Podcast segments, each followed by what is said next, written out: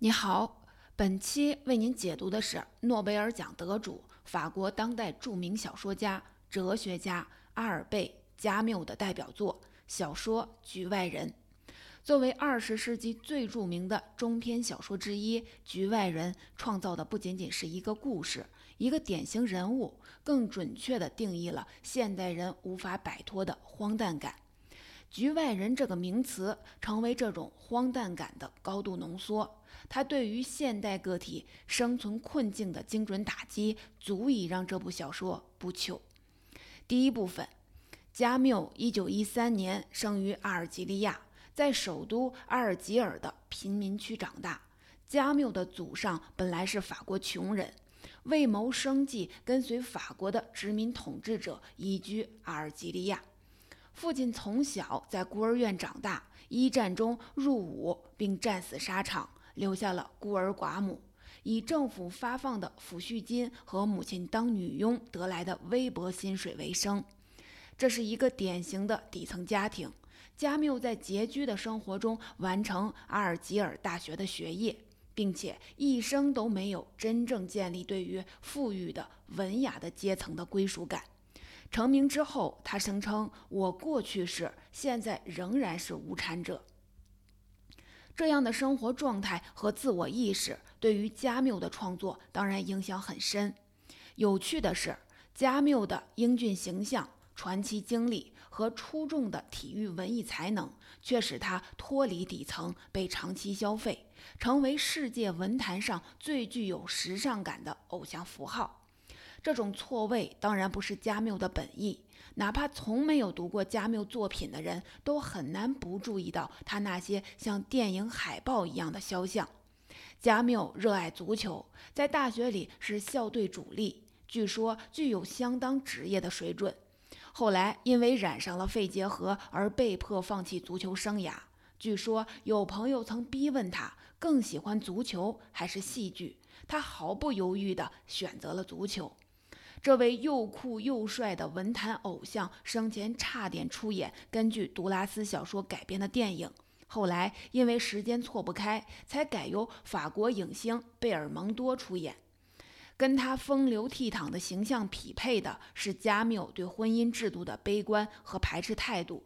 不过他本人还是结过两次婚，有一对双胞胎女儿，婚内多次出轨。显然，对于婚姻，加缪也多多少少保持着局外人的视角。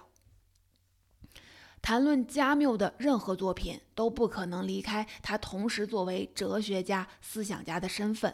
在加缪的作品清单中，主要承载他哲学思想的随笔比小说的数量更多。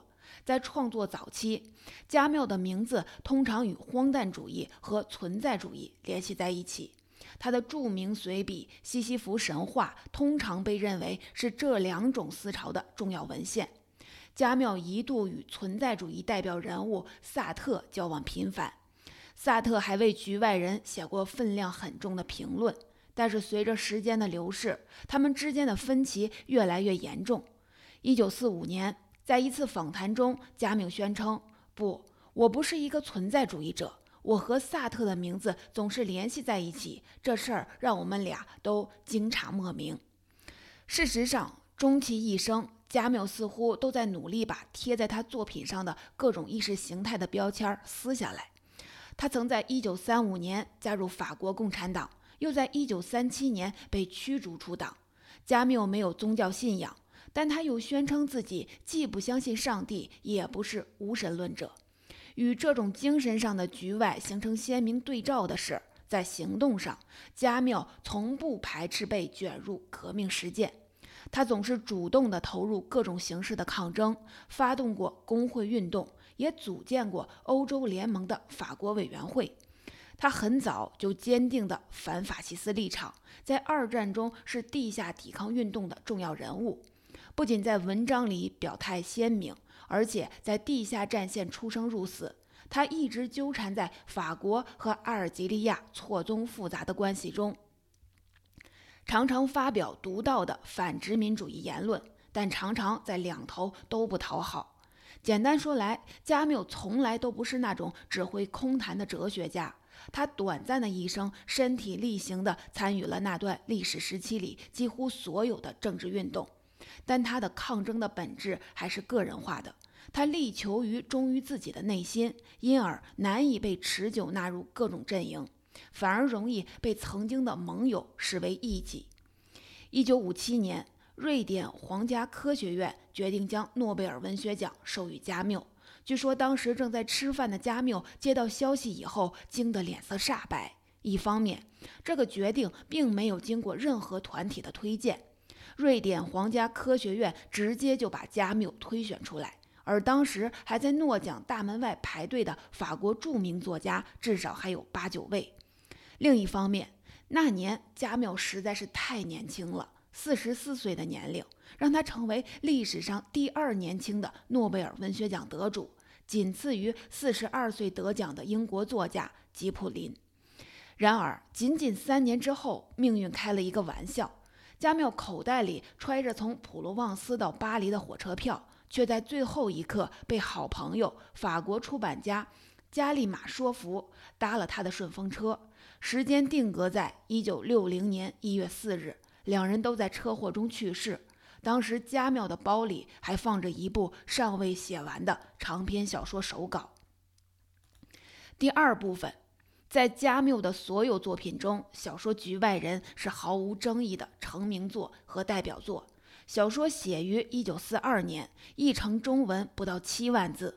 故事发生在阿尔及利亚，主人公莫尔索跟加缪本人一样，也是个居住在当地的法国人。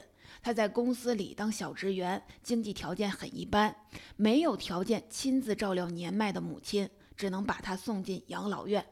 整个小说跟着莫尔索的第一人称视角展开，分为两部分。前半部分展现杀人案的来龙去脉，后半部分从莫尔索入狱之后开始，审判过程与莫尔索的内心独白交替进行。打开《局外人》这本书，莫尔索的特殊性格从第一句开始就让读者意外。他说：“今天妈妈死了，也许是在昨天，因为养老院发来的电信检验该，所以他无法确定死亡时间是今天还是昨天。”这种冷静的就事论事的口吻并不常见。当我们等着莫尔索悲伤、缅怀、抒情时，他却在按部就班地向老板请假，老板不情愿的准假。老板不情不愿的请假，他就愣头愣脑地冒出一句：“这并不是我的过错。”他敏锐地断定，后天当他带笑上班时，他老板会慰问他，似乎事情要等下葬以后才算是盖棺定论。这种城市化的致哀方式充斥在莫尔索周围，但他的反应总是出人意料。在小说之后的情节里，莫尔索几次想起自己的母亲，但是在那个法定的哀悼时间里，他却不愿意面对母亲的遗遗体，也不肯解释理由。他没有在葬礼上流泪，但是守灵时，他察觉到在场的人其实并不关心躺在他们中间的死者。这种什么意义也没有的寂静让他难受。显然，周围的人也注意到了他表面上的冷漠。莫尔索对此很敏感，他忽然产生了一个滑稽的印象：这些人似乎是专来审判我的。这是“审判”这个词第一次出现在这部小说里。随着故事的发展，我们渐渐发现，莫尔索的特别是一以贯之的。表面上，他看起来平平常常、安分守己，平时甚至大体上是讨人喜欢的。因为他的老板在葬礼之后不久就问他愿不愿意被派往巴黎工作，而他的女朋友玛丽也一直在热烈地期待他求婚。但是他的回应却始终不识时务地忠实于自己的内心。他拒绝了老板的升职，因为觉得实在没有理由改变自己的生活。同样的。虽然他挺喜欢玛丽，也表示什么时候结婚都可以，却并不能确定这种感情是不是到爱的地步。于是诚实的回答他：“也许不爱。”让玛丽很伤心。简单说来，那些人们不加思索的遵守的东西，莫尔索似乎总是出于本能地加以怀疑，拒绝像加入合唱那样应声附和。他对于滥情、城市化，对于很多必须，都有一种与生俱来的排斥。不过，莫尔索并不是浑浑噩噩之人，更不是缺乏共情能力的反社会人格。从小说一开始，我们就能发现他对周围的事物有很强的感受能力，对于泥土的清香、带着咸味的风、玛丽的身体都能体察入微。比起工业化的像机器一样运转的社会系统，他显然对大自然、对直觉性的身体性的东西更敏感。某种对于自我的诚实态度，让他无法在适当的时间和地点，在人群中采取合适的、有利于自己的态度。举一个例子，莫尔索几乎从来不怎么讨人喜好人，在他的词典里，较高级别的赞扬只不过是“有趣”两个字。在他眼里，邻居雷蒙经常讲几个有趣的故事，所以莫尔索有兴趣跟他交往。小说故意没有清晰勾勒雷蒙这个人的背景，我们只是从后来的审判中隐约知道，他以给妓女拉皮条为生，对外谎称仓库管理员。作为社会的边缘人物，雷蒙似乎较少受到束缚的行事作风，要比那些一成不变的老板和同事更吸引莫尔索。但莫尔索并没有意识到，雷蒙是多少带着一点目的来跟他交朋友的。雷蒙希望莫尔索能帮着自己教训一下不忠的情妇。莫尔索替雷蒙代笔写信，引诱那个女人过来挨了雷蒙一顿打，还惊动了警察。事后，莫尔索跟着雷蒙一起去海滨木屋玩，一路上不时发现有人跟踪。雷蒙告诉莫尔索，跟踪他们的两个阿拉伯人。其中有一位是情妇的兄弟。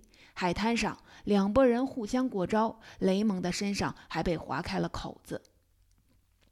这里有两点值值得注意：首先，在当时的法属殖民地阿尔及利亚，居住在那里的法国人与本土穆斯林之间的矛盾由来已久。小说中的斗殴含蓄地暗示了这样的背景。理解了这一点，就能明白海滩上的火药味从何而来。为什么牵扯在其中的雷蒙和莫尔索从一开始就严阵以待？耐人寻味的是，在雷蒙和莫尔索之间，本来莫尔索的头脑一直都比雷蒙冷静。当雷蒙嚷嚷着要拔枪把对方崩掉的时候，莫尔索为了劝阻，把枪接过来放到了自己身上。并且表示，只有当对方以多打少，或者是首先亮出凶器时，他才会拿出枪来帮忙。在莫尔索把枪主动接过来的一刹那，读者预感到了某种不祥的气息。其次，我们要注意到，小说中反复描写当时的阳光是如何的炽烈，给莫尔索的生理和心理造成怎样的影响。加缪写太阳照得莫尔索头昏，睁不开眼睛。写强光照在莫尔索脸上，就像打了他一耳光。随着情势越来越危急，阳光仿佛成了命运的推手，在每个关键时刻都扰乱着莫尔索的情绪和判断力，诱惑他向荒诞的世界宣战。这样写，一方面是生长在阿尔及利亚的作家对环境特点的精准捕捉，另一方面也将气氛渲染得格外紧张，充满宿命，同时还为后面的审判。做出了铺垫。加缪曾经公开承认，创作《局外人》受到过美国作家詹姆斯·凯恩的小说《邮差总按两遍门铃》影响。如果将两部同样短小精悍的小说放在一起对比，你会发现这种影响可能渗透在人物设置和语调上，但最集中的还是表现在《局外人》的前半部分对于事件节奏的把握上。在邮差中，杀人案的多处关键细节都出现了两次。在读者都以为人物将会逍遥法外的时候，上帝的邮差总会按响第二次门铃。而在局外人中，海滩上从双方对峙到阿拉伯人退缩，就好像有惊无险地躲过了第一次门铃。但是紧接着，读者刚刚放下的心又给提上来，因为阳光忽然变得更晒。莫尔索想找一片阴凉的地方歇歇，却发现阿尔阿拉伯人把那块地方占了。就好像好多电影里那种一触即发的场面一样。小说写到这里，每一个动作都不是多余的。两个人同时把手伸向口袋，进退不在一念之间。但炙热的阳光最终按响了第二遍门铃。莫尔索前进了一步，阿拉伯人马上亮出了刀子。于是莫尔索扣动了扳机。他意识到，一切从这时开始了。意识到自己打破了这一天的平衡，也打破了海滩上不寻常的、本来给他制造过幸福幻象的寂静。莫尔索开了四枪，他觉得这就像是在他的苦难之门上急促地扣了四下。局外人第一部分对于整个杀人事件的刻画，示范了一个好故事的写法。我们从一开始就感觉到有什么重大的事情要发生，哪怕是流水账式的日常生活里，也蕴含着某种异样的山雨欲来的感觉。在小说中，我们可以看到很多精心安排但又处理的非常自然的标记，看到细微的转折，最终一步步导向爆发。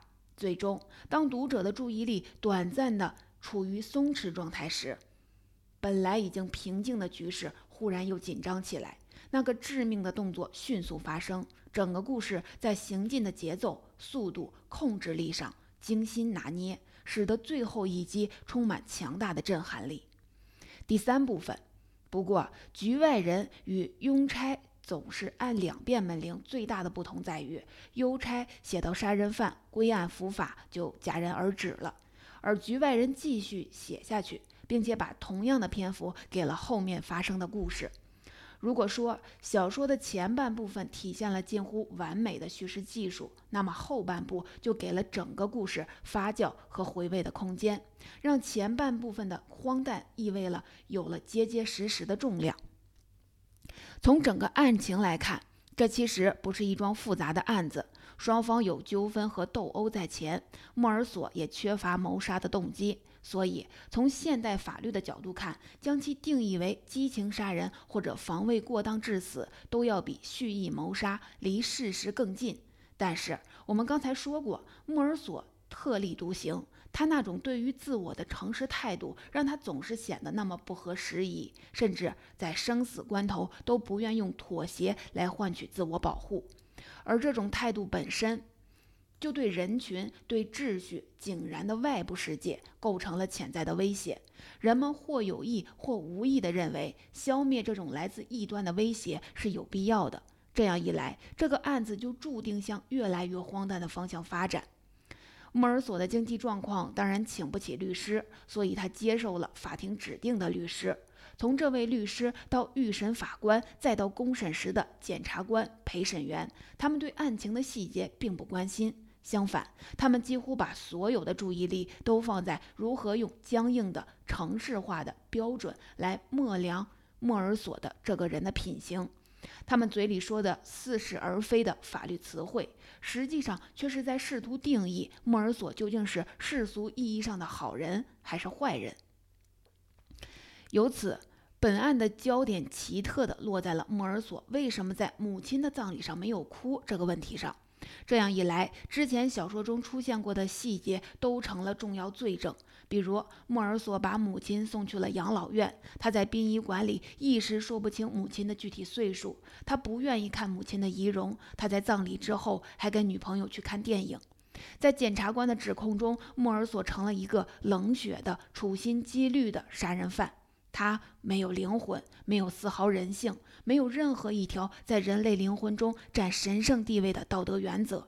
在法庭上，巨大的电扇和陪审员手里的那些朝着一个方向摇动的小扇子，构成了隐喻鲜明的画面。莫尔索面对的是整个世界强大惯性的审判。在这个过程中，莫尔索并不是没有求生的机会。不断有人提示他，只要根据世俗的需求，夸张地表达对母亲的哀悼，或者向上帝忏悔，在宗教中寻求庇护，他就有可能获得人们的谅解，他就有可能从坏人被救赎成好人。但是莫尔索拒绝预审法官让他皈依基督教的提议。当律师追问他对母亲的看法时，他说：“我可以绝对肯定地说，我是不愿意妈妈死去的。”但是律师听了这话并不高兴，他说：“这么说是不够的。我们可以看到，整个外部世界对于怎样才是足够的这个问题，答案是千篇一律、高度趋同的。就连律师的辩护里，也充斥着与检方异曲同工的刻板言辞。律师把重点放在研究莫尔索的灵魂上，说他是一个循规蹈矩的职员，一个正经人。”在公众眼中，一个严密而荒诞的证据链已经构建完成。对于陪陪审团而言，轻松地做出一个已经众望所归的裁决，进而通过此案教化社会风气、维护既有的公共秩序，远比卷入错综复杂的民族矛盾更为容易。因此，结局可想而知：莫尔索被判处死刑。